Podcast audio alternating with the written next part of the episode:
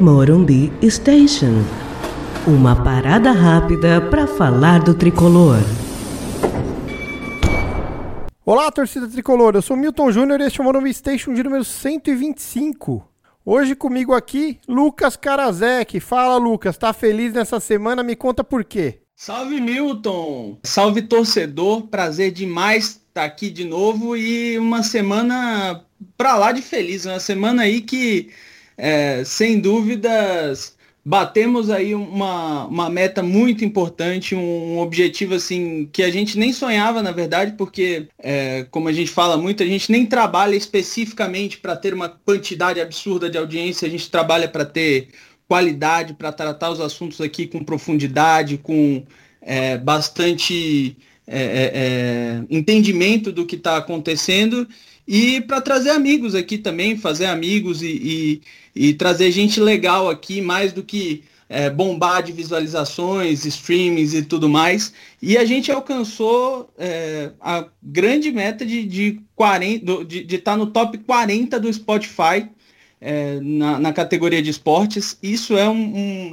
isso é incrível para a gente, porque assim, só de pensar quanto podcast bacana tem por aí, é, e não só falando do São Paulo, é, podcasts gerais. A gente tem a grande mídia que, que, que tem brilhado muito aí, o GE tem feito, a ESPN, o UOL, é, todos os grandes players do mercado estão fazendo podcast e a gente está no top 40, e não falando do São Paulo, não só dos podcasts que falam do São Paulo, a gente está no top 40 falando de esportes em geral. Então é uma honra enorme e queria agradecer demais você que está ouvindo a gente aqui porque você com certeza faz parte disso, faz parte dessa conquista, dessa história.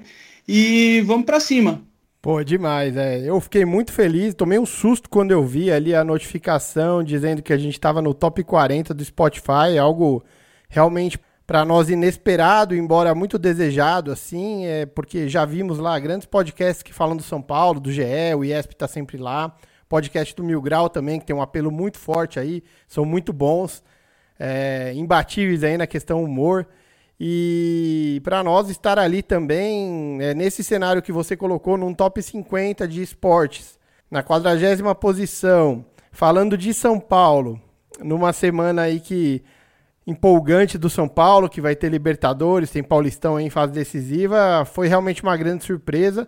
Quero também agradecer a todos vocês que nos ouvem desde lá do começo, é, ontem foi um dia que, quando eu vi esse dado, eu me lembrei do piloto do Morumbi Station e quem ouvir vai ver que ele é constrangedor. Mas tudo tem um começo e tudo se desenvolve, né? A gente vai ganhando um pouquinho de, de traquejo, treinando, treinando e, e a coisa flui. Algumas ideias vão sendo adaptadas. A própria Natália Lara, que acabou de ser contratada pela Globo, que é uma grande narradora, fez o curso com a gente lá de comentarista e ela me deu puxões de orelha no começo do podcast, falando que eu tinha que botar mais energia. E assim, é, são coisas fundamentais, né? Então, é, tudo agrega, todo mundo agrega, cada opinião que a gente ouve agrega, cada ouvinte que dá um feedback agrega e, e acho que nós devemos isso a todo mundo que acompanha o Monumbi Station há tanto tempo, é, porque sem esses feedbacks todos a gente não estaria conseguindo tornar cada vez mais interessante o podcast justamente porque nós fomos parar nessa parada de podcast, eu me lembrei que eu estava devendo a uma grande amiga um convite aqui para participar com a gente, porque ela cometeu, Lucas, o ato de me chamar para participar do meu primeiro podcast na minha vida, que era o podcast dela. E hoje o nosso óleo passageiro é com ela.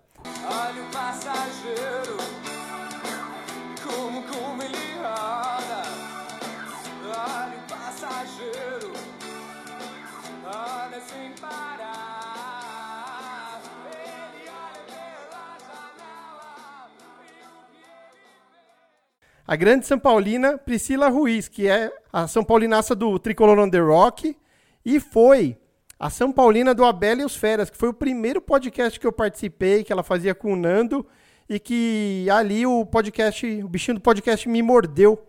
Boa noite, Pri. É muito legal estar com você. Muito obrigado. Uma grande honra estar contigo. Você já esteve no Dentre os Grandes para falar de compliance, que é a sua grande especialidade. E hoje é um papo assim dos São Paulinos mais, mais um papo mais solto, né? Um papo mais solto sobre, sobre o tricolor, sobre essas emoções todas. Muito obrigado por estar aqui conosco. Boa noite, Milton. Boa noite, Lucas. É, eu que agradeço esse convite. Para mim é uma honra acho que estar tá nesse, nesse, nesse primeiro emblemático podcast, logo em seguida dessa marca, né? E, e já adiantando que, que eu me intitulo meio que madrinha da ideia, né? Da ideia. Claro que depois você alçou voo e, e foi brilhante, tem sido brilhante.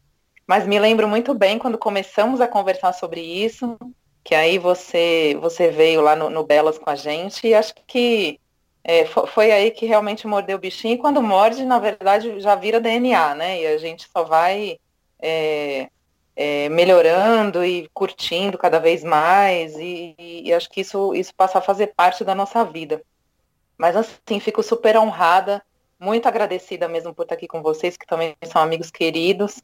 E, e feliz, feliz por vocês, porque eu acho que isso, na verdade, é, é, é uma das marcas, né? Então acho que a jornada ainda é muito longa é, e tem, tem muita meta a, a, ser batida e rapidamente tenho certeza que vocês estão no, no foguete.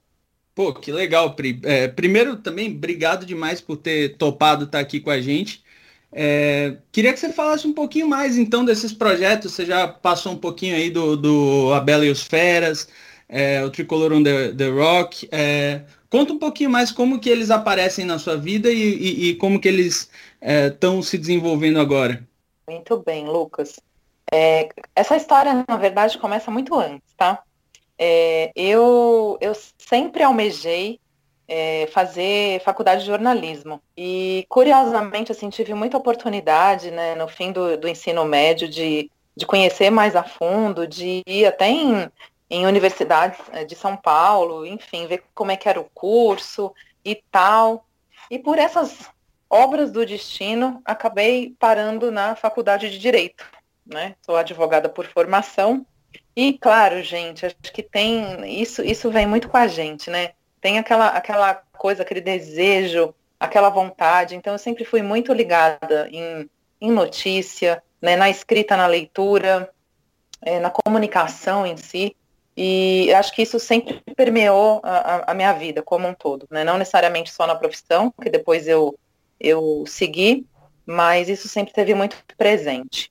E num determinado momento, é, eu também que, olha só, curiosamente sempre fui muito avessa às redes sociais, é, sou, sou daquelas mesmo que não tive Orkut, não, não tenho Facebook, é, passei rapidamente pelo Instagram, mas assim, acabou que o Twitter foi algo que me chamou a atenção, justamente pela informação, pela rapidez, pela objetividade, né? E, e aí enfim, entrei para esse mundo do, do, Twitter e acho que essa, essa paixão pelo São Paulo, essa proximidade, né, que, que a rede social traz rapidamente com as pessoas que são, que não são afins, eu acho que isso que motivou, né, e, e aí acho que isso despertou realmente é, a oportunidade e, e, encontrando a oportunidade foi que os projetos foram surgindo, as pessoas se aproximando e a gente, acho que tendo muito em comum e esses projetos foram nascendo. Então, e para mim isso foi muito especial, né? Porque acho que foi a partir daí também que eu consegui dar voz, né? E, ir realizando esses, esses sonhos que a gente vai, né? Somando ao longo da vida aí. O, o, o, o Abel e os Feras foi muito bacana, porque é, na verdade surgiu né, de, um, de um blog que eu tinha, um blog pessoal, na, em uma instituição financeira que eu trabalhava que deu a oportunidade para alguns funcionários que eram mais influenciadores escolherem temas para falar e eu escolhi futebol e foi uma grande, né, uma grande surpresa lá e acabou tomando uma proporção enorme. Foi aí que eu tive oportunidade de, enfim, é, cobrir carreira inicial de Neymar é, e, e tudo mais. A partir disso, né, que era o Batendo um Bolão, é, veio essa oportunidade de, de, com alguns amigos, né, a gente criar o, o Bela. E, e, foi muito legal, porque eu, eu, acho que esses projetos a gente tem sempre que, que ter um olhar muito carinhoso sobre todos, né? Porque é algo muito genuíno, é algo gratuito, né? Acho que se faz com muito carinho e, e de torcedor para torcedor, porque não tem estrelismo, não tem é, né, aquela soberba. E, e, uma coisa muito legal é que, é que veio para ficar, na verdade, né? Acho que pelo fato de você é, ter uma, uma mídia esportiva que, que foi perdendo espaço naturalmente pela falta de qualidade e que bem poucos né, sobreviveram à, à confiança, à credibilidade, à qualidade. Acho que isso, isso veio, tomou conta e veio para ficar. Né? Eu acho que agora é um caminho sem volta mesmo. E, e esses projetos, eles, é, é, é eles, eles têm uma verdade, né, que acho que o Lucas falou muito bem. Né? A gente a gente faz com muito coração, né? E é com seriedade, é com comprometimento, mas também é com leveza, com humor, né? É com, é com a paixão do torcedor. Aqui ninguém é altamente profissional, só que tem sim uma responsabilidade, né? Um respeito pelo clube acima de tudo, né? E também com quem está acompanhando, ouvindo e, e, participando.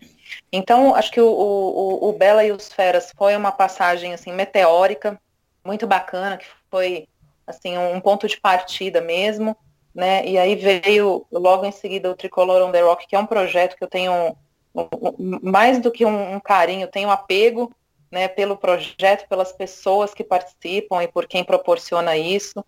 E, e eu acho que, que é isso, acho que eu, eu me sinto muito bem, eu me sinto em casa e, e sempre que um, um amigo é, convoca, eu, é, para mim é compromisso mesmo. Eu acho que eu, mais do que nunca, além do prazer de falar do São Paulo e, e com o São Paulino, é, é, muito legal estar com os amigos.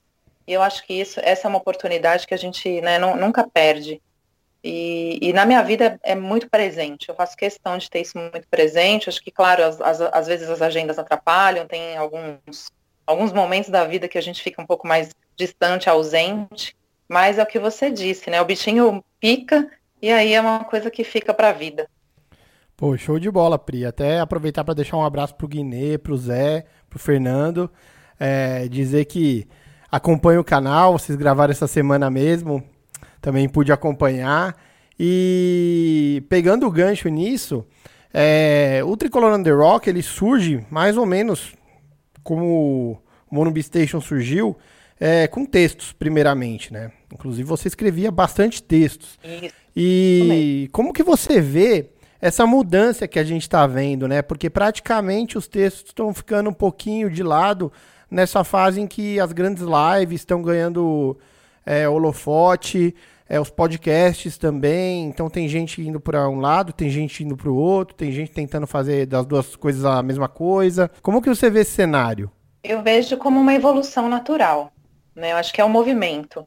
E, e, e é um movimento extremamente saudável, né? Porque o fato é que, pelo menos né, em minha opinião, o texto em si ele nunca morre, né? Ele é, e é uma, para mim é uma, uma fonte considerável aí de, de conhecimento, de você traduz muito ali na escrita, né, nas palavras, é, a, quem você é, a sua identidade, o que você acredita. E, então eu acho que é uma, é uma ferramenta muito bacana e, e, e tem seu público, acho que sempre vai ter seu público. Mas, mas acho que à medida em que, em que o, o o, o cenário evoluiu e acho que esse, o mundo em si, é, é toda essa, essa, né, essa, essa, agilidade, esse, esse, esse modelo mental e, e, o crescimento exponencial mesmo da, da comunicação em si, da necessidade de comunicar, é que, é que veio esse modelo. E, e é outro modelo que, assim, em breve também deve cada vez mais evoluir na sua forma, né?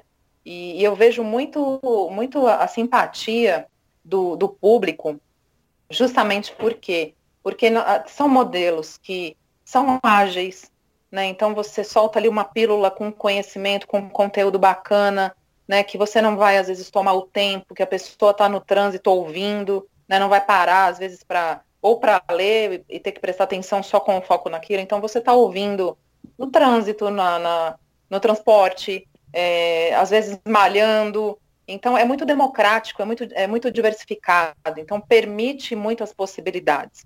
Né? E eu acho isso muito bacana. Eu sou muito fã do, do, desses modelos ágeis, né? de realmente de pílulas de conhecimento, em que, em que a pessoa é, pode ter o, o, compromisso com aquilo no momento em que ela entender conveniente, no momento oportuno para ela.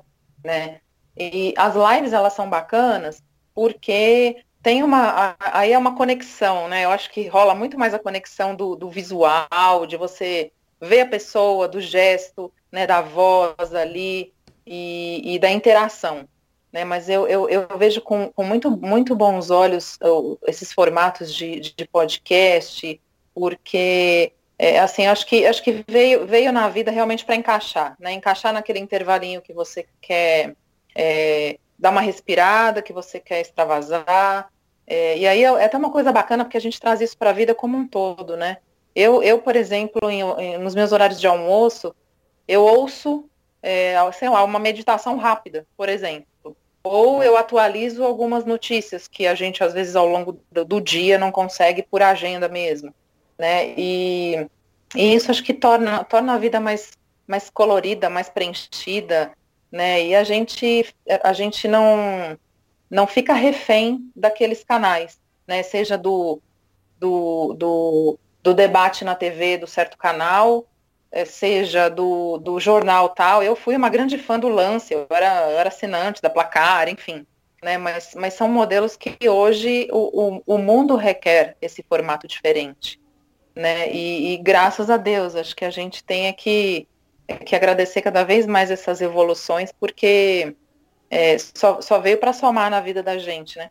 Perfeito. E a gente está num momento histórico que as mulheres estão realmente tomando conta dos microfones, dos, do, tanto dos grandes veículos, é, quanto até dos comentários como torcedor e como é, é, tomando essa frente. Isso mostra para a gente que realmente o potencial sempre foi o mesmo, a gente sempre sofreu com uma questão cultural mesmo da, da mulher ser incentivada a isso. É, muita menina bacana surgindo aí, e eu fico pensando até quantas não teriam surgido no, no noticiário esportivo, comentando é, jogos se a gente tivesse, é, é, se a gente não tivesse, enfim, os 40 anos de proibição de futebol feminino, é, todo o, o, o, preconceito que sempre envolveu. E aí eu queria perguntar de você, é, é, uma mulher que também está comentando em canais de, de torcedores, como é essa questão, como é, se, se existe essa é, se, se, existe essa diferença para você e, e, como é para você ser uma mulher comentando, é, torcendo e, e, vivendo o clube como, é, como torcedora. Ótimo ponto, Lucas. Eu acho que é, isso, isso, isso é muito do indivíduo, tá? Eu acho que isso, isso vai muito da, da, da forma da criação, é, de, de, como que você é, se, se deu com certos temas ao longo da sua trajetória. Então, eu, eu quero explicar dessa forma, por quê? Né? Por que, que, eu, que, eu, que eu, eu. Aí eu estou falando assim, muito para mim, tá? É, é, é notório que é, há sim é, um olhar diferente, é, é sempre, ainda assim resistem alguns tabus, né? E, e, eu acho que isso vai muito do movimento da própria sociedade, reflexo de uma série de coisas que a gente já sabe, né? Que, e que é top-down mesmo. Mas é, como que isso se deu para mim na minha vida, né? É, o futebol sempre teve presente, acho que do, do dia que eu nasci. Né? Isso, isso foi concebido junto comigo, então eu, eu, eu sou de uma família é, extremamente assim ativa nesse tema e participativa e fanática, aquela coisa mesmo de, de é, da reunião para ver um jogo sem importância, por exemplo, né? Então sempre teve esse movimento, sempre teve essa cultura e, e, e os, os, a minha família sempre promoveu muito isso em mim, né? Em mim, nos, nos meus primos e em todos, enfim. É, então eu, eu, eu fui criada nesse ambiente, né? Então assim muito cedo é, meu pai, meu padrinho, então assim, a minha mãe já ia em estádio com o meu avô e os, os meus tios quando era pequena. Né? Então, acho que isso, isso vem da geração e, e comigo não foi diferente. Então, eles incentivaram, eles participaram, eles promoveram. É, então, eu sempre, eu sempre vi isso com muita naturalidade, né? E isso, isso eu estou falando da porta para dentro. Né? Da porta para fora, uma vez que eu sentia essa naturalidade, eu fui tentando não me impor, né? Mas no espaço que eu fui encontrando, eu fui tentando me mostrar com essa naturalidade. Né? É, é claro sabendo, sim, que é, hora ou outra você encontra um olhar torto ou uma, um, olhar duvidoso, sempre né, botando em xeque, é, é hostil, de fato é hostil, né? Então, é, mas, mas aí eu vejo muito de como você enfrenta isso. Né? Eu vejo muito de como você responde a isso. Né? E à medida em que a gente tenta, é, é, enfim, vencer no grito, e, e, eu acho que né, subir o tom nesse sentido de, de, né, de uma argumentação mais baixa, e é, não, não, não é por aí. Né? Então, como, como que foi para mim? Foi num sentido mesmo de, primeiro, é, ser muito autêntica. Né? Então, aí eu acho que a gente, a gente vai superando o obstáculo muito com, com gentileza, com afeto, com, com, com, credibilidade acima de tudo. Então, primeiro, eu sempre tive muita segurança no que eu acredito, porque eu gosto, porque é de verdade, né? Não é algo que muito se ouve ainda, lamentavelmente, né? Ah, é, gosta ou está nesse ambiente porque é, né, é, a, é a perna do jogador tal, é, é, a Maria Chuteira, é o. Gente, né, 2021, pelo amor de Deus, né? Então, é, como é uma coisa genuína, que eu acredito, que eu gosto, e que, do meu ponto de vista, dentro de uma limitação, eu conheço, eu entendo, é, então acho que acho que eu fui eu fui conseguindo equilibrar e, e, me estabelecer nesse ambiente assim predominantemente né, masculino e com um traço de sociedade bastante é, machista nesse sentido é, dessa forma né, eu acho que é, é quando você é, responde de uma, de uma forma né, com, com argumento, com verdade, né, e, e, e, sem, e sem desviar, sem você perder a cabeça, é, eu, eu acho que você vai conseguindo superar esses obstáculos. Né, e aí que você se conecta, conecta com a pessoa. Né, é, ao passo em que, né, se você realmente não, né, não demonstrar é, conteúdo, argumento, e for alguma coisa muito rasa, muito, muito dinâmica, né? Ah, é, é São Paulina por ser, é, gosta de falar por falar e tá ali pingando, é, é, não demonstra essa aderência. Né? Então, eu acho que à medida em que você se firma nesse sentido, como uma convicção, muda de figura. Né? Muda de figura mesmo, e, e aí eu acho que é, o, o final das contas é argumento. Sempre vai ser argumento. É, muito bom, né? Você comentou. É, e nesse momento a gente tem alguns projetos é, bacanas tocados por meninas, por São Paulinas, né? A gente tem aí a, a Beth em comum então, em dois projetos, né? No Elas na Tribuna, dos meus amigos do Tribuna Tricolor. Lá no Elas tem a, as Aninhas e, e a Hanna e a Beth. E a Beth também está no projeto da São Paulo Digital, com a Tati, fazendo o Tricolor só delas. Então, a gente vê que está ganhando espaço, né? Porque é, tem um olhar todo diferente para as questões, às vezes em vários assuntos. Às vezes não exatamente para o jogo, às vezes para o jogo a gente tem muita similaridade de enfoque. Mas para outras questões, é, sempre é importante conhecer a opinião feminina, né? Então a gente tem esses projetos em mídias hoje, é, trabalhando nas lives, e tem as meninas que têm portais, né? Como a Nai, como a Lid, que tem o, o Cinco Pontas, né? Que é um projeto no, no Instagram voltado para divulgação do, do São Paulo como, como marca mesmo. Então elas repercutem muito as coisas, elas é, levam muito as informações que os jornalistas colocam e colocam lá. Então cada, cada torcedor tem uma forma de expressar essa são Paulinidade né, e o jeito de, de tentar é, elevar o nome do clube. E eu acho que as meninas estão participando muito disso, né? Então é um, um, cenário todo novo aí, porque a gente vê também uma geração de meninas bem novas já engajadas com o futebol. Eu acho que essa é uma mudança dos últimos dois, três anos forte. Porque muitas meninas, inclusive, que buscam é, o jornalismo esportivo, que estão cursando, você já vê elas bem ativas nas redes e tal. Então é uma coisa assim bacana, né? Porque abre o horizonte. E aqui eu não estou nem falando do, do futebol feminino em si. Tô falando do futebol como um todo mesmo, porque a gente não precisa encaixar a mulher no futebol feminino, porque isso é uma bobagem, né? Então, tanto que a gente falou da Natália no começo do programa, que tá chegando para narrar na Globo, provavelmente aí vai narrar a Olimpíada, vai narrar jogo de masculino, feminino, não, não precisa ficar inserida no ambiente do futebol feminino, e, e, é muito da hora isso, né? Pri, eu não quero é, fazer você trabalhar no, no final de semana, mas eu queria tocar num assunto aqui que é tua especialidade, que é o compliance, que é uma coisa que na campanha do São Paulo foi muito prometida pelos dois candidatos e que ainda não está implementada e que tem uma importância grande na remodelação do clube para o mercado, né? Para tornar o clube mais confiável aos olhos do mercado e tornar o clube menos suscetível a desvios para ele mesmo.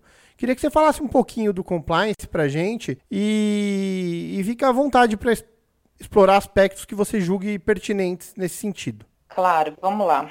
É, bom, acho que assim, prim primeiro explicando um pouquinho do conceito, né? Acho que é uma palavra que é muito tá, tá, tá muito muito dita hoje em dia e, e muito presente em, em, muitos conteúdos, em muitos debates. Né? Acho que acho que nada mais é do que o entendimento que a gente tem aí de conformidade. Né? Compliance é conformidade. É você estar aderente à conformidade. Né? E o que, que é isso na prática? É, é você trazer para uma estrutura de uma, de uma empresa, de uma instituição, uma associação, né, seja o que for, é, controles, né, uma estrutura de controles, que por meio desses controles você consiga demonstrar né, que você tem uma conduta ética, que você tem uma conduta íntegra, né, é, e, e, o que, que traz de valor, né, na verdade? Como que é isso na prática? É, é você de fato estabelecendo processos né, na sua empresa, na sua associação, né, é, em que esses processos tenham controles e que eles demonstrem né, que você de fato está é, fazendo direito, né, que você está sendo eficiente, né, sejam com seus recursos, com as suas pessoas, com seus ativos, né, com seus sistemas. É, e, e, o que, que traz de bom, na verdade? Né, traz valor para sua marca. Né? Isso, isso é, uma, é, um, é uma forma de você, né, primeiro, é, potencializar o valor da sua marca, né, de você mo mostrar para o mercado né, que você é uma instituição né, que age direito, que age conforme, né, seja aquilo que te regula, se é uma lei, se é uma norma contábil, se é, o, enfim, seja o que for, né, é que, é que você está apto e está atento né, a agir de acordo a essa regulamentação.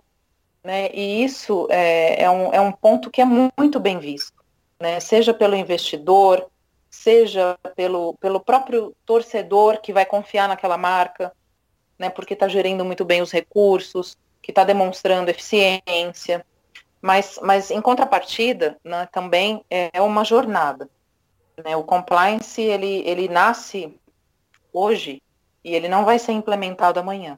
Né? Primeiro, é, do ponto de vista dos administradores, tem que ser uma convicção, né? tem que estar no DNA dessas pessoas antes de tudo.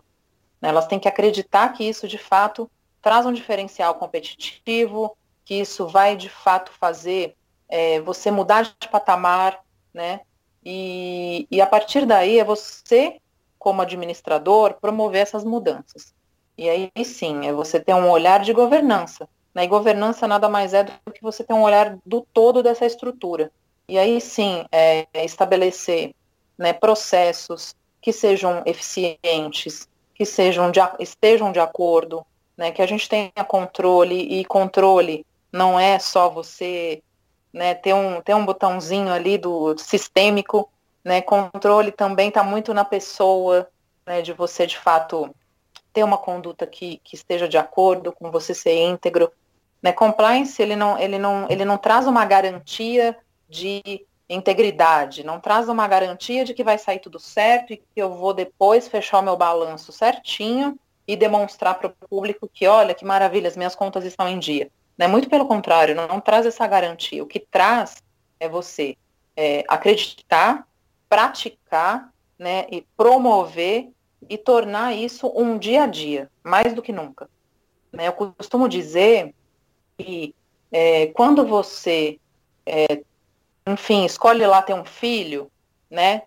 É claro que tem é, as necessidades do dia a dia, que ele vai sim para uma escolinha, que depois ele vai cursar, né, ou, ou vai frequentar uma escola normal, ok. Isso não significa que você está transferindo a responsabilidade para a escola pela, da educação do seu filho. Então, eu costumo dizer que compliance, né, ou você tem ou você não tem, porque nasce em você, de você ter um comportamento, escolher ter um comportamento íntegro ético, né, e conforme, e, e estando de acordo. E o, o mais legal disso tudo é que fala, poxa, então você vai escolher é, engessar toda uma estrutura, ter um monte de controle, tornar tudo isso burocrático? Não, muito pelo contrário, né? É possível você é, trazer é, conceitos e ter controles de uma maneira simples, né, de uma maneira em que você consiga praticar isso no dia a dia, né, de, de forma que você não vai engessar o seu processo, né, de uma forma que isso esteja presente, porque na verdade, no meu ponto de vista, deveria ser o processo, né, e não o contrário. A gente, a gente costuma dizer na, no nosso dia a dia, né, que quando você faz lá né, gestão de riscos, de controle, né, você não, não é responsabilidade dos outros, né, é sua responsabilidade. Né, e é, é, o exemplo que eu dei. Se você escolhe ter um filho, né, você vai ter lá complementos de apoio numa escola, num, quando você coloca na natação, mas a responsabilidade pela educação é sua. Né, então, é, é, é, é, muito isso que a gente traz. Né, a, gente, a gente não terceiriza essa, a responsabilidade da, da instituição ser íntegra, é, ser trans, transparente, né? E é, é, então eu vejo muito nesse sentido. Eu acho que é, é um benefício né, de gestão, é um é, muda o patamar de fato. E hoje a gente vê cada vez mais instituições preocupadas, né, com principalmente com conceitos ESG, por exemplo, que a gente está olhando o ambiental, o social, né, o, o, e, e, tudo isso nesse ambiente. Por quê? Porque isso traz valor para a marca, acima de tudo. Né? Isso, isso demonstra é, para o investidor que você está tá construindo de fato ali uma, uma, uma instituição robusta, sólida, né? principalmente sustentável. Acho que esse que é o ponto fundamental à medida em que você promove e pratica uma estrutura dessa forma. Né? E sem contar outros benefícios que aí é sonhar alto, né? Por exemplo, à medida em que você estabelece uma, uma, uma, estrutura de, de, bons controles, né? Que você é, de fato percebe eficiência, que você tem lá demonstrações financeiras confiáveis, né? Vai mudando de patamar. Né? Você chama investidor, você, você agrega um valor inestimável aí para a marca. Eu acho que e às vezes por não ter a visão desse, desse intangível, é que os administradores se perdem. Né? Então, às vezes a gente fala muito assim, puxa vida, né? Eu, eu, eu, li muito recentemente a respeito disso, né? De, de clubes de futebol que têm capital aberto e são listados em bolsa. Por que não? Né? Por que não? Desde que você assegure né, a preservação da, da, da instituição, dos valores e das raízes, né, desde que não chegue um cara lá de fora e mude, mude o seu escudo, por exemplo, né, é, isso tudo é facilmente preservado por, por, por bons contratos e bons acordos, né, por que não você não estabelecer uma estrutura em que você eventualmente né, esteja apto a, a, a ser uma, uma, uma, sociedade de capital aberto. Né? Para mim, esse seria o, o, o, caminho dos sonhos do futebol brasileiro. Mas a gente está é, anos-luz né, é, é, disso, lamentavelmente. Né, mas, mas acho que o, o, compliance ele promove tudo isso. A gestão de riscos, de controles, ela só, ela só traz benefício nesse sentido. Né? Acho que o, e o, e o, o, a grande questão aí é, é, é, você acreditar e como implementar, né? de modo que você não ingesse, que você não burocratize, né? e não torne todo, todo esse, essa engrenagem muito mais pesada do que naturalmente já é, né? É, só que para isso, é claro, precisa querer, precisa ter profissionais aptos, precisa é, olhar lá na frente, saber onde, onde que você quer chegar. Né? Mas acima de tudo é, é, é saber chegar, é o como chegar. Perfeito. É, a gente torce para São Paulo. São Paulo vem de algumas gestões aí é, catastróficas, pelo menos na visão do torcedor comum. E aí eu queria pedir um pouco a, a sua sua opinião como alguém especialista na área de, de compliance, é, o que, que o São Paulo pode fazer de maneira prática é, e assim algumas medidas pontuais é, para tratar o seu torcedor, seu sócio com mais lisura, com mais transparência, de uma forma mais, é, é, mais realmente transparente? Ótimo, Lucas. Acho que isso, na verdade, assim, é uma, é uma questão muito estrutural, né? Porque quando a gente fala assim, ah, tratar o torcedor, aí ó, óbvio que rapidamente remete a um programa de, de sócio-torcedor. Ok, mas isso, assim, no, o meu ponto de vista é que isso é um efeito, né? um programa de sócio-torcedor é um efeito. Então, quando a gente volta o olhar para as causas, né, para que, que quando a gente chegue num programa de sócio-torcedor, seja um programa é, transparente, é, de fato assim simples, que atenda a perspectiva, que, que, que promova de fato né, o vínculo. Quando a gente fala sócio, é, é, é relação, é vínculo, é conexão. Né? E como que isso se dá na prática? Né? Se dá muito antes. É se dá quando você tem uma estrutura é, enxuta, uma estrutura com objetivos, com metas, né? uma estrutura que, que ela consiga é, ser sistêmica, né? E, e, e, de fato ela tenha é, uma, uma identidade voltada ao, ao torcedor. Né? É, hoje, quando a gente fala muito disso, a gente sempre volta naquela discussão lá da social e futebol, social e futebol. Né? Então, quando a gente vê né, um, um, São Paulo com uma gestão, aí eu tô, tô olhando no, no para trás, tá? É, eu acho que não, não, ainda não, não dá muito para a gente opinar o daqui para frente, é, embora já sabemos o tom. Mas quando a gente olha, a gente fala, puxa, é, essa, essa gestão do São Paulo, o São Paulo em si, é um clube é, atento ao seu torcedor? Né? Fica essa reflexão.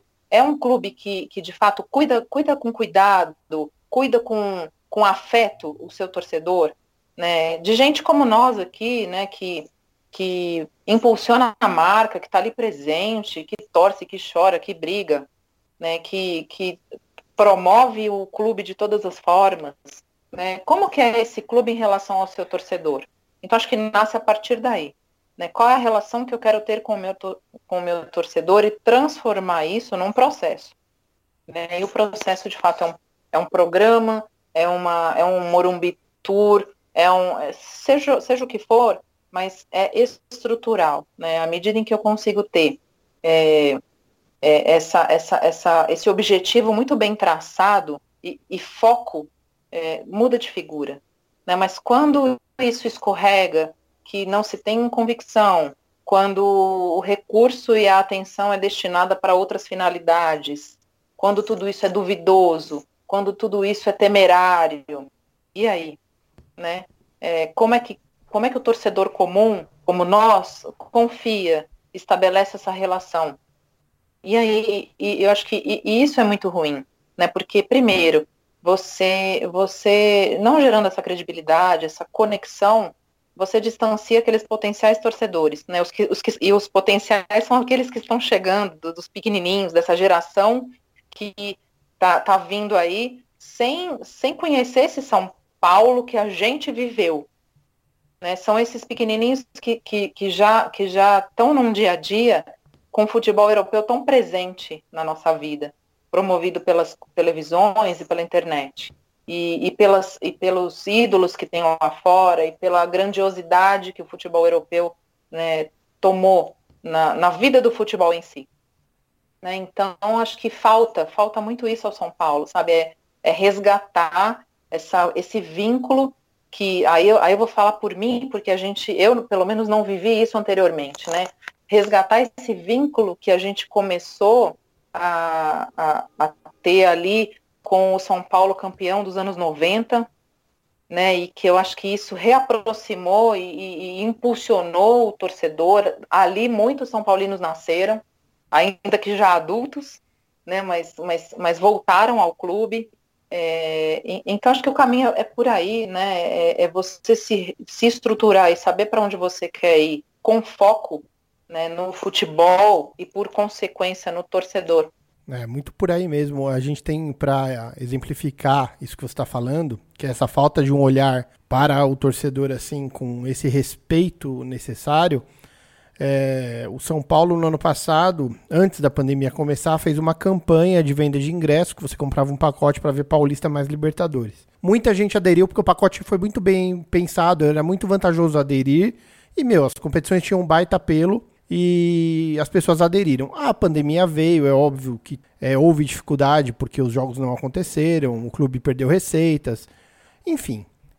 Querendo ou não, Já se passou mais de um ano e o São Paulo não deu uma satisfação para o seu torcedor que comprou aquele pacote do que, que esse torcedor vai ter à disposição para reaver esse investimento. Ele vai ter um crédito para jogos futuros quando a pandemia permitir? Seria bom, seria uma, um caminho. É, ele vai ter direito de reaver o dinheiro de volta, afinal, ele também pode estar precisando desse recurso? É outro caminho muito importante. Enfim, o São Paulo nem se dignou, e essa nova gestão já tem quase cinco meses. O São Paulo não se dignou de falar para o torcedor: a gente está olhando essa questão, olha isso. Eu não estou falando que eles estão que eles se dignaram a apresentar uma solução. Estou dizendo que eles não se dignaram até hoje a falar à sua torcida que estão examinando a melhor forma de resolver esta pendência que eles têm débito com o torcedor. Isso é só um exemplo de coisas que acontecem.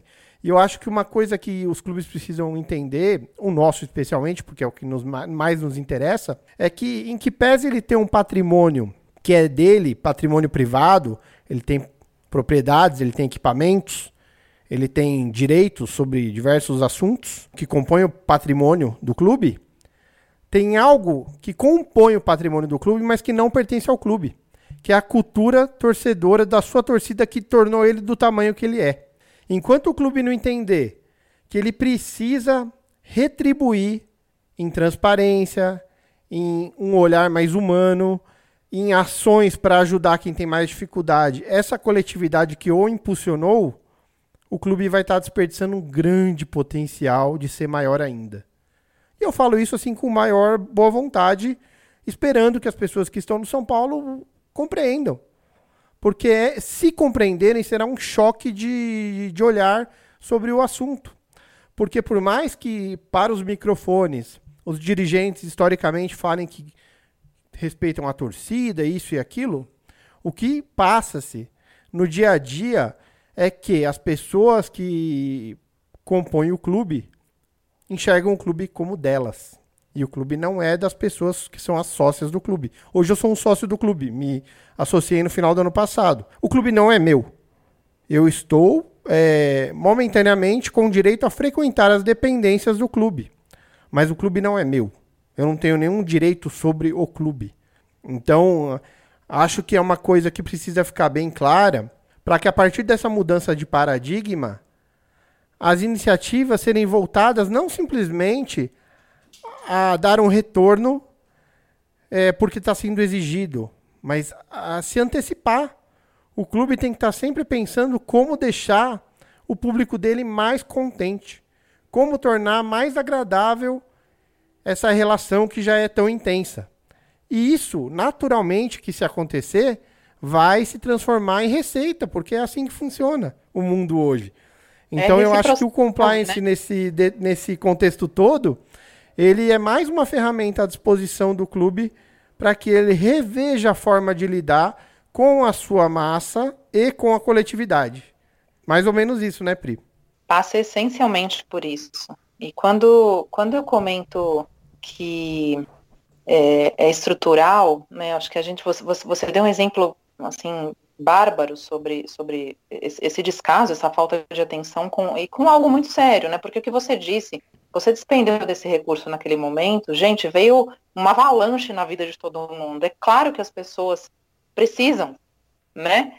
E, e se não precisam agora, dessa forma, que seja dada uma satisfação de outra.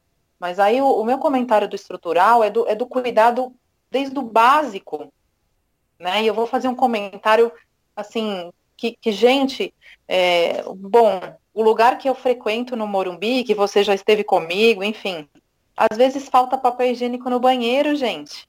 Isso é básico. Né? Foi promovido um, um totem com a foto de um torcedor. A gente, quem que não quer? é super bacana, era, é, é, delicioso você se ver nisso. Como que se deu isso depois? Vocês, vocês lembram, não preciso repetir. Né? Então, aí são, são N exemplos né, de, e de falta de cuidado básico, porque é básico. Né? Então, é, ou então assuma, porque eu acho que, é, é, importante, por isso que eu falo, é importante você ter um posicionamento né, ainda que não verbalizado, mas é importante então ter um, um posicionamento. Não é, não é o foco. Não vamos fazer. Só que isso é muito tiro no pé, é, é ir muito na contramão, né? Porque a gente, a gente sabe que um clube é, de futebol, de novo, de futebol, não, não vive só dos títulos e não vive só do que se faz em campo. Né? Quem movimenta é, é, tudo isso, o carro-chefe de tudo isso, é uma torcida. É uma torcida que eu me arrisco em dizer aqui que está um, um, bocado de tempo aí é, largando mão do sócio torcedor, não comprando camisa, né? É, enfim, e cada vez que vem uma aproximação como essa, fala, pô, mas eu, tá vendo? Eu comprei o pacote, olha o que deu. Eu, tá vendo? Eu me dispus a comprar o totem, olha o que deu.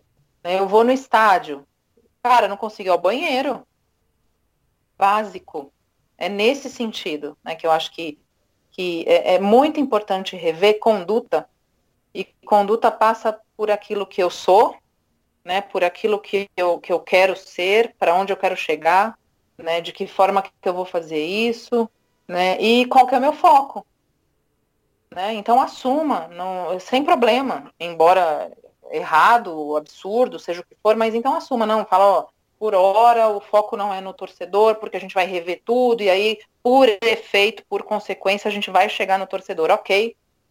É, é digno de transparência, de você ver isso com um planejamento ser desdobrado e ser materializado. Agora, né, a ausência, a, o, o, descuido, né, qual que é a mensagem que passa? É, é, é, é isso que gera nosso, nosso, nossa conversa aqui.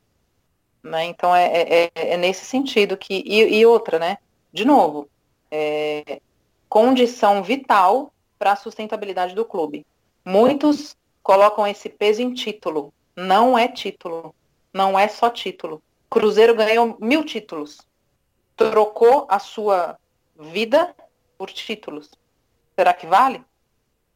Tá a prova viva aí de que não. Que não é isso. Né? Então, muitos colocam pesos absurdos em títulos. O São Paulo vai voltar a ganhar. Óbvio que vai. Só que, de novo, não é essa a solução dos problemas. Não é só esse o caminho. É, e, e, acho que você tocou num ponto aí muito importante, porque assim, eu como um, um, profissional da área da comunicação, eu gosto muito da comunicação do São Paulo. Acho a SPFC TV muito bem feita, acho é, os enfocos, os bastidores, tudo muito bem feito, muito bem editado, a narrativa bonitinha, até a narração dos jogos é muito bacana lá com o Magno. É, mas realmente, quando você vai para a empresa, para a cultura da empresa, que é o clube, é, você vê que realmente tem um, uma desconexão absurda aí. É um, uma coisa vai para um lado, a outra coisa vai para o outro. Não adianta você mostrar para o torcedor o que estava acontecendo ali no, no, vestiário, a, a vibração, aquela coisa que o torcedor gosta de ver, se quando ele vai no, no, no banheiro do Morumbi não tem papel higiênico. Acho que é, é, é, perfeito. E aí eu queria saber de você, o que, que você acha que o São Paulo pode fazer para implementar isso na cultura e não ficar só na, na na comunicação, assim, quais são os, os, os passos? É, é, olhar no detalhe, é, é ter isso mais na, na, contratação das pessoas, na, na distribuição de cargos. É, onde é que você acha que está esse gargalo maior no, no São Paulo? Primeiro, acho que é querer. Primeiro tem que querer.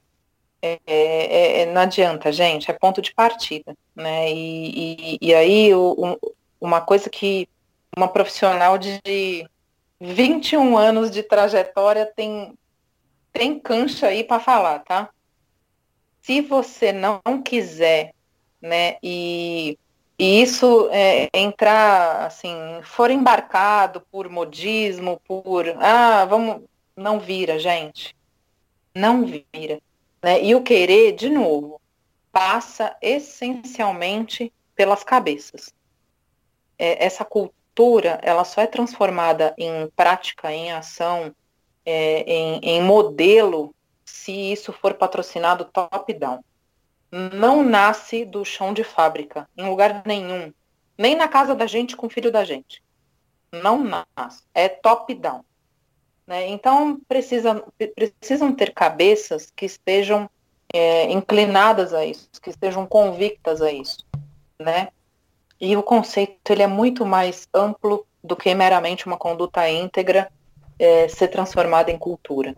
Né? O conceito passa por você, como o Milton disse, né, é, entender que essa associação ela é muito mais ampla do que de um grupo de pessoas. Né? Quando a gente trabalha numa empresa, é, ou, ou a gente é autônomo, seja a finalidade que for, é, a, gente, a gente sempre faz algo para alguém, concordam? Sempre. Desde o cara que faz o pãozinho, você compra na padaria, desde o do, do cara que trabalha num banco e vai atender um cliente, até o advogado e por aí vai. É sempre para alguém.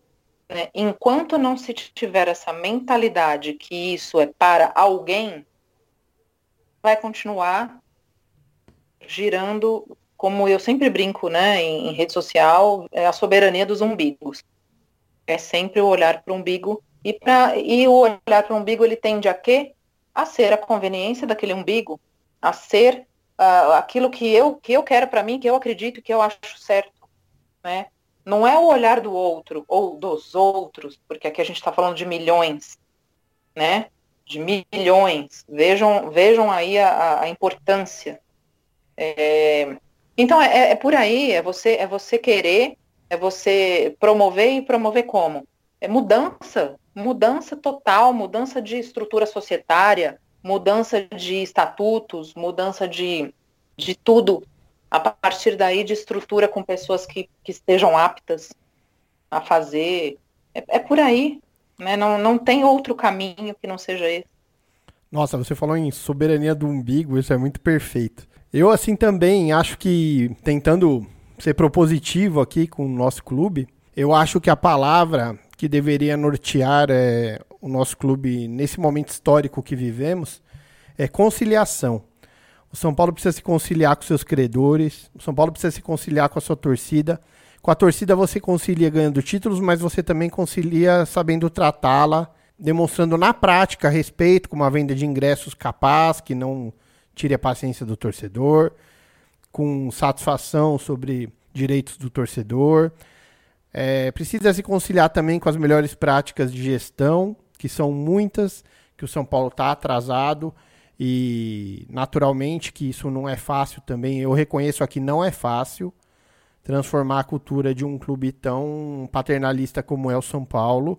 É, aqui não vai a palavra de alguém que acha que é sentar lá e mudar tudo da noite para o dia, não. Eu respeito muito a dificuldade do trabalho é, como você disse, né, Pri? Assim como o compliance não é da noite para o dia, essa mudança cultural também não é da noite para o dia. A gente fala aqui nisso há bastante tempo, não para imaginando que um dia haverá um Messias e uma ruptura total com o antigo, não.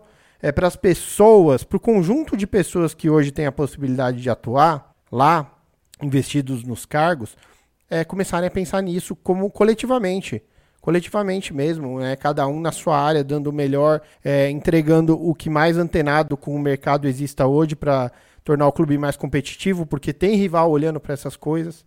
Então, é, tudo no sentido de tornar o São Paulo mais competitivo para que a gente possa chegar nesse ponto do episódio, que a gente vai falar sobre um mês de maio super empolgante com uma possibilidade, quem sabe, estamos a 15 dias da final do Campeonato Paulista. Não sei se o São Paulo chegará na final do campeonato, mas se chegar, estamos, podemos estar gravando esse episódio a 15 dias do encerramento, de repente, de uma fila histórica, um título, um título que para o São Paulo teria uma importância fundamental, que eu costumo comparar com ao título paulista de 1970, que encerrou anos de fila e deu início a um, uma nova era, um São Paulo que voltou a ser vencedor. E a gente está vivendo isso nesse maio, com a fase decisiva do Paulista, é, junto com a fase de solução da primeira fase de Libertadores, com o calendário apertando tudo isso, porque por conta da pandemia joga-se praticamente a cada 72 horas no máximo. E eu queria saber de vocês qual a expectativa para esse, esse maio que é um maio cheio de emoção, né? Não tem como não ser cheio de emoção. Vamos lá, fala um pouquinho, Lucas. Acho que vem um mês aí definitivo, um ponto de inflexão aí nessa trajetória do São Paulo para o ano, tanto é, que, que tanto pode ser positiva, com a gente ganhando o título paulista e eu vou comemorar como o maior título do mundo. É, realmente, como você falou, acho que é, precisamos tirar esse peso das costas, sair da fila. E é, também é, é um ponto de atenção se a gente não ganhar, porque aí volta tudo nesse elenco aí que aconteceu no final, do, no final da temporada passada.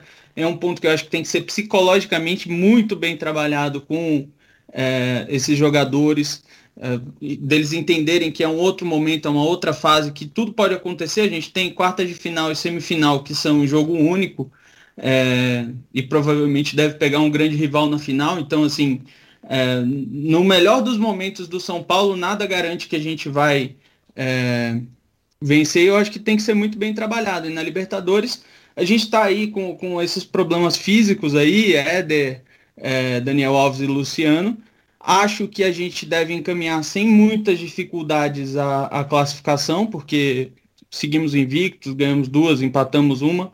É, e acho que é um mês que vem aí realmente para determinar algumas coisas nesse ano e nessa temporada tão importante na nossa história. E você, Pri, o que, que você acha desse mês cheio de emoção e, e cheio de pressão também? Gente, é, ando refletindo muito sobre isso, né? E ontem à noite a gente discutiu bastante na live do Tricolor on the Rock. E, e vou confessar do fundo do meu coração para vocês que, que eu terminei a live com, um, um, bichinho lá me, né, me, me, me soprando. Eu vejo muito esse mês de maio como uma oportunidade, tá? Eu vejo como uma oportunidade. E, e, e temo muito temo demais, né, por todo o peso que está sendo colocado. Naturalmente, isso não é crítica, isso, muito pelo contrário, acho que a gente, né, isso, isso é natural, isso, isso de fato a gente está carregando esse, esse ranço desses anos todos e vendo tudo isso que está acontecendo. Mas eu vejo como uma oportunidade e não como uma obrigação, porque é o que o Lucas disse. Está na nossa mão, Está muito mais na nossa mão do que na dos outros, naturalmente. Tem o peso? Tem. Sem dúvida. Só que eu escolhi não colocar um peso maior do que deve ter. Né? Justamente por entender que é uma oportunidade, que é, a gente está numa pegada diferente, num clima diferente, num, num, num começo de trabalho é, que há, há, muito tempo, há muitas temporadas eu não via. Né? A gente com essa preocupação de falar, puxa, parou de novo, como que será que vai voltar? Voltou em alta performance, né? Acho que rendendo. Claro que preocupante com essas questões de, de, de lesão, de ausências, é do jogo por esse calendário mesmo que você acabou de comentar. É, e vejo, e vejo o, essa comissão técnica, os jogadores é, muito dispostos a isso, né, por opções, por seriedade, por atitude, por, por briga. Eu vejo um São Paulo muito, muito brigador, né? Muito, muito sem tirar o pé. É, então tá diferente. Por isso que eu falo em oportunidade. Né? É, é claro que vem aí é, muito, muito intrínseca obrigação, sim. Só que eu também temo por dar todo esse peso. Né? Justamente para não, pra não é, colocar em xeque toda um, uma sequência de um trabalho que vem mais oportunidade. Então, acho que é, é um pouco isso que eu, que eu, que eu queria falar de São, de São Paulino para São Paulino. Né? De, a gente quer ser campeão mais do que nunca, gente, e a gente merece. Né? A, gente, a gente almeja, a gente espera.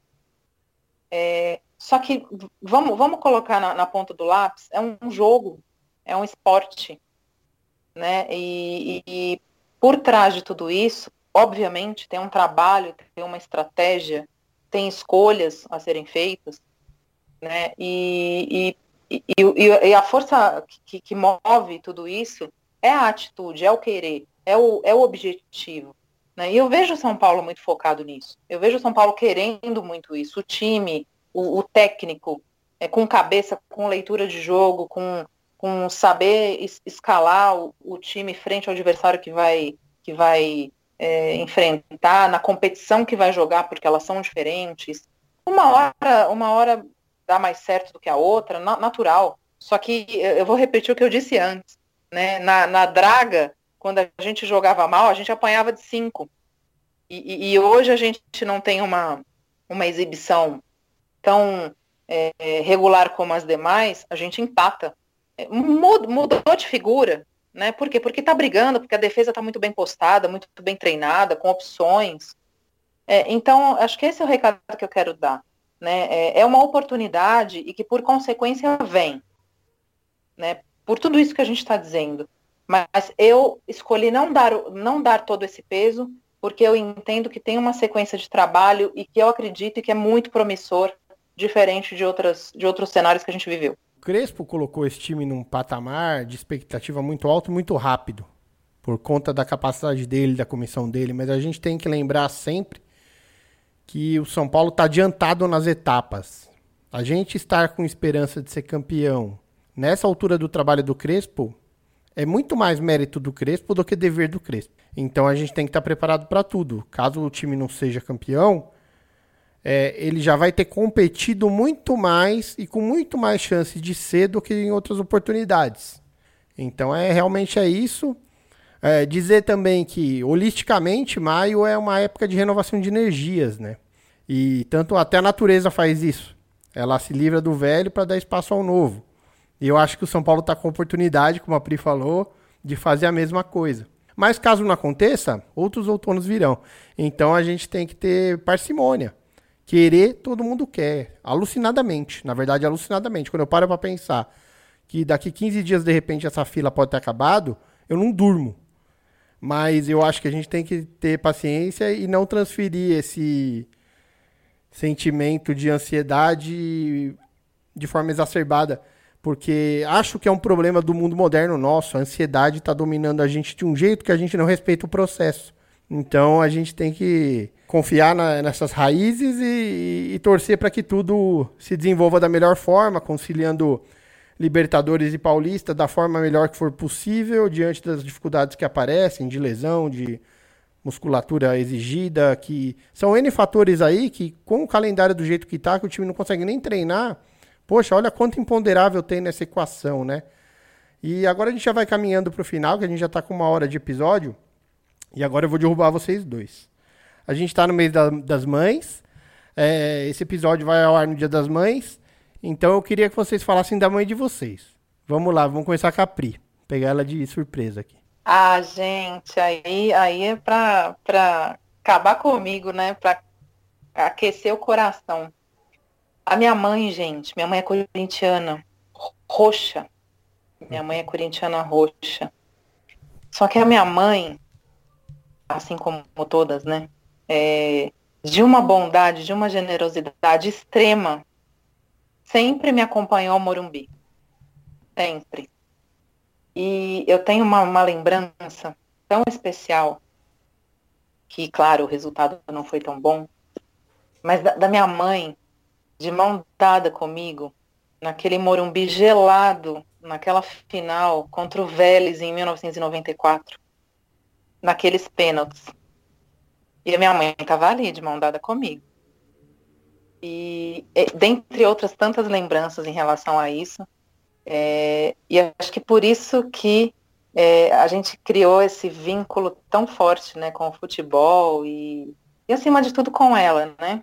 Porque, no final das contas, sou eu e ela, né? Papai está ausente há muitos anos, né? Eu era muito jovem e eu acho que, como todos nós, né? Acho que a gente fala muito parecido. É, é, a, a, gente, a gente deve muito para a mãe, né? É, muito do que a gente é, do que a gente acredita, da forma como a gente é, se demonstra ao mundo, é, e, e, comigo não, não, não foi diferente, não é diferente. Né? E, e, a nossa relação, acho que mais do que, do que mãe e filha, é uma relação de, de muita cumplicidade, de muita amizade e de muita torcida. E curiosamente, né, ela, ela tá comigo nessa temporada de pandemia, até pelos cuidados, enfim, a gente, a gente mora em estados diferentes, por enquanto, por conta da minha profissão. E, e assistindo um jogo do São Paulo, vem aquele xingo, né, em relação ao, ao, ao chute feio, constrangedor do Pablo nesse último jogo. E eu dei muita risada, porque acho que nada mais do que uma relação de cumplicidade, de amor de mãe, né, se traduz nisso, de uma corintianaça roxa, E acho que minha mãe é isso, e, e elas, elas, elas se transformam, né? Elas, elas são tudo na nossa vida, e exemplo, e amor, e entrega, né? E acho que é, é, é por isso que acho que nós três estamos aqui. E você, Lucas, fala da sua mãe um pouco. Primeiro é que, que depoimento lindo, é, parabéns pela sua mãe, feliz dia das mães para ela. É, acho que a minha mãe, é, é, ela é uma pessoa absurdamente determinada, corajosa. Ela não gosta de futebol e assim como a mãe da Pri também sempre me apoiou em gostar de futebol. Ela, sabe, sempre teve comigo é, nessa, nessa minha relação com, com o futebol. É, assim como a mãe da Pri, no sentido de, de, de não ser São Paulina e não estar tá envolvida com, com o time como eu sempre estive.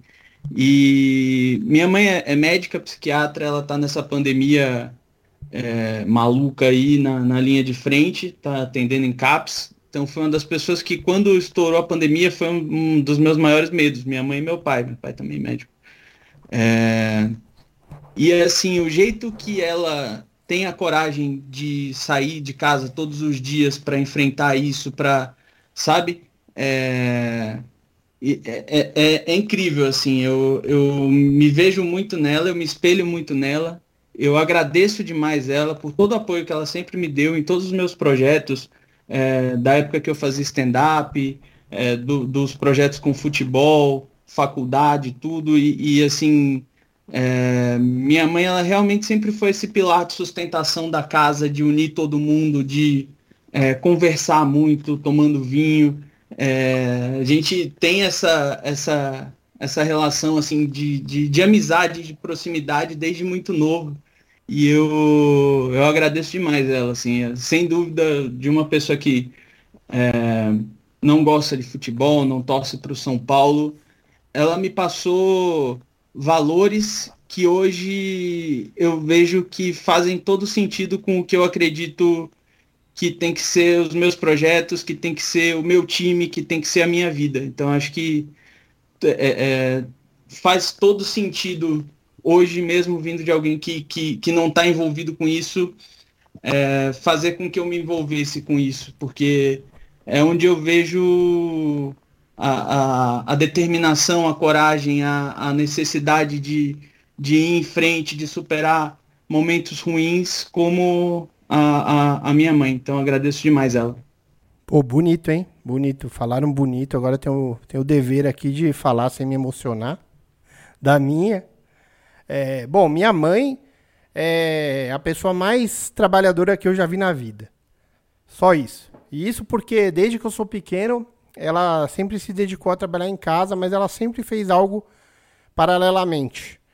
Então a minha mãe é uma artesã, é, trabalha assim dioturnamente. Minha mãe não tem sábado, não tem domingo e ela gosta.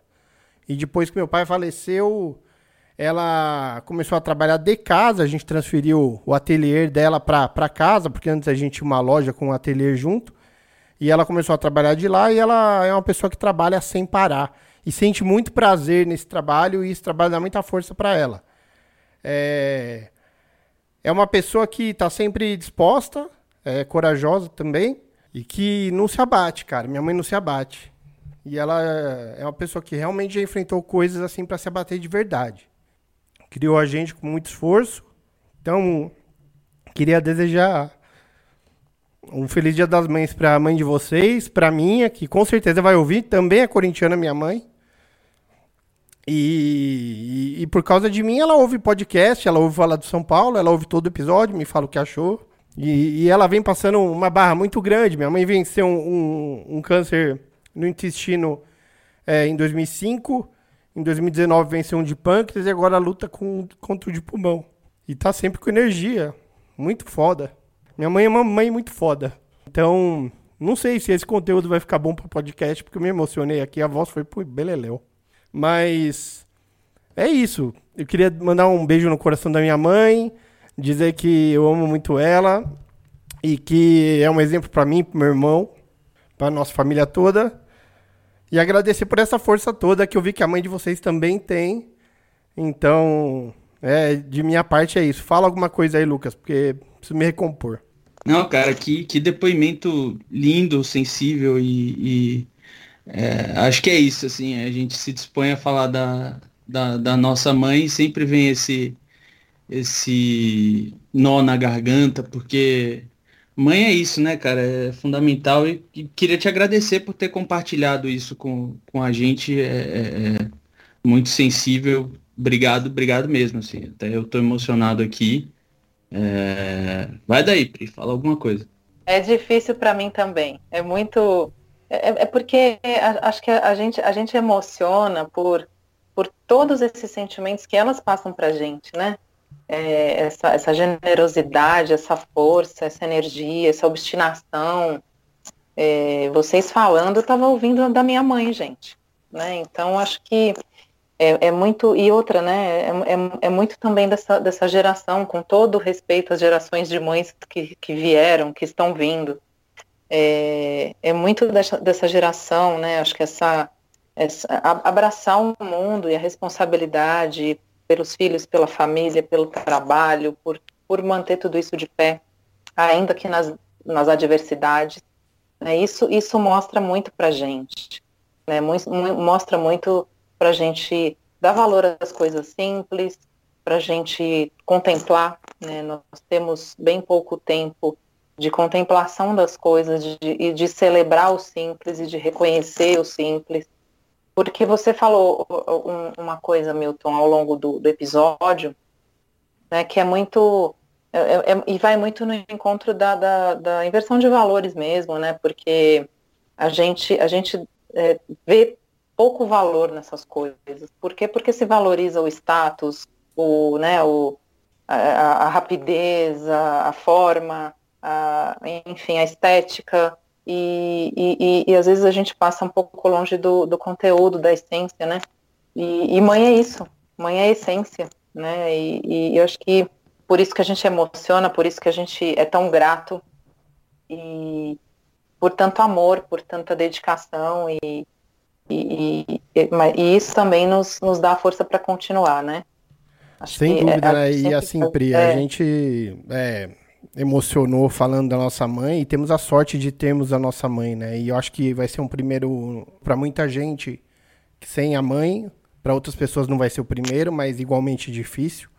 Mas aí eu acho que, é, baseado no que eu passei com o meu pai, né, que faleceu cedo, é, quero dizer para esses nossos ouvintes, quem estiver ouvindo o podcast, que na verdade esse amor é, que a gente está manifestando agora e, e, ele nunca acaba. É uma relação que é para sempre, é uma relação que independe do estado físico da matéria. Então, desejar para todo mundo também que tenha um Dia das Mães, o melhor Dia das Mães possível, se lembrando das coisas boas é, porque são as coisas boas que, que movem a gente para frente. Então, acho que é essa mensagem que eu queria deixar. É, é, acho que estamos indo já para o final. Eu queria só que a Pri desse o seu recado final aí e falasse um pouco do, do Tricolor, Tricolor on the Rock, todo americanizando aqui é, o nome do projeto direto. O Tricolor on the Rock e queria terminar com uma pergunta que ficou célebre aí nos tempos de, de bola da vez. Beatles ou Stones? Stones, sempre. Bom, Tricolor on the Rock é, é, é meu xodó, né? Então eu faço aí um convite que vocês conheçam, que vocês nos sigam. É, a gente está aí semanalmente, né, nos, nos, nas nossos debates, nas nossas super boa, boas conversas e interagindo cada vez mais com, não, não, eu, eu, costumo dizer assim, não somos só os, ou os quatro, ou os cinco, ou os três que estão ali, né? Nós somos muito mais, né? E, e é, é, muito de coração para coração. Então eu faço um convite a quem não conhece, vem com a gente, né? É muito bacana, é muito, é muito simples, mas com, com muito amor. E, e a gente fala do São Paulo, a gente fala com humor, a gente fala muito sério, a gente fala com muito respeito acima de tudo. E é um projeto gostoso que não, não só as lives, mas tem, tem o site, então visitem. É, é, e tem, tem muita novidade por aí também, que é muito bacana. Mas acho que, que fica muito, muito sempre a ideia, né, de aquilo que vocês começaram falando, né, do, do, do projeto. É, o, o objetivo nunca é, assim, né, o alcance, o status, o tanto de visualização. Acho que isso é uma consequência que é natural, vem, vem ou não, mas isso não mede. Né? Isso não mede o carinho, o respeito e, e, e aqueles 200 mil que visualizaram vão, tem muita importância, tanto quanto aqueles cinco, enfim. Né? Então a gente, a gente faz nesse sentido, acho que com, com muito respeito ao clube sempre. Né? Acho que a gente, a gente ama o clube genuinamente e, e torce e cobra na mesma proporção. Né? Torcedor está aí para isso, sempre com muita coerência, muito respeito, ponderação, e sem esquecer que, que inerente a tudo isso tá a paixão, sim. Então a gente às vezes é, exagera, mas é é, é, é, é, sempre por querer o bem, né? Sempre por, por acreditar nisso, né? Porque se fosse algo passageiro, algo que fosse, ah, ok, era deixado de lado naturalmente. E o projeto é isso, então venham e quero agradecer demais vocês pelo convite, pela participação. É, é muito gostoso estar aqui e estou sempre à disposição, contem comigo. Eu tenho um carinho enorme, tanto por vocês quanto pelo projeto, e que vocês tenham vida muito longa, com muitas novidades, com muita, com muita saúde pela frente, para brilhar cada vez mais. Pô, Pri, obrigado. A gente agradece demais sua presença. Foi, foi muito bom bater esse papo com você. Esse episódio levado ao ar na semana do Dia das Mães, com certeza eu acho que diz muito aí sobre nosso tempo. E só tenho agradecimento mesmo por tudo. Agradecer a todo mundo que chegou até aqui, até esse ponto do episódio com a gente. Fiquem à vontade aí para as críticas, sugestões, no Instagram e no Twitter, é arroba MorumbiStation.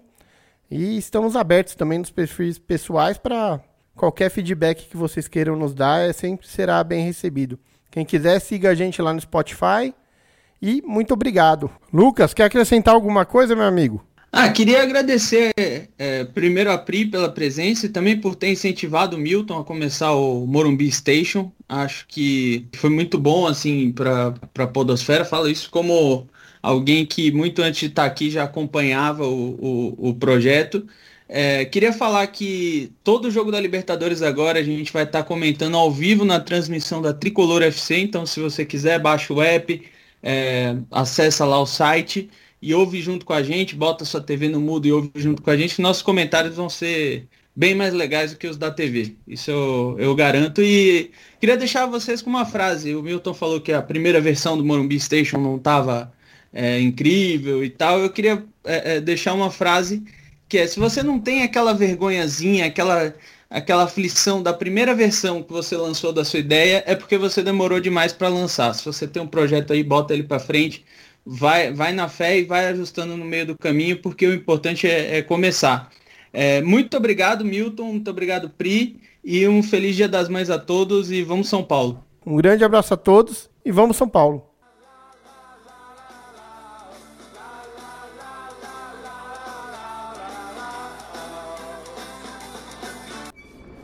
Você ouviu Morumbi Station.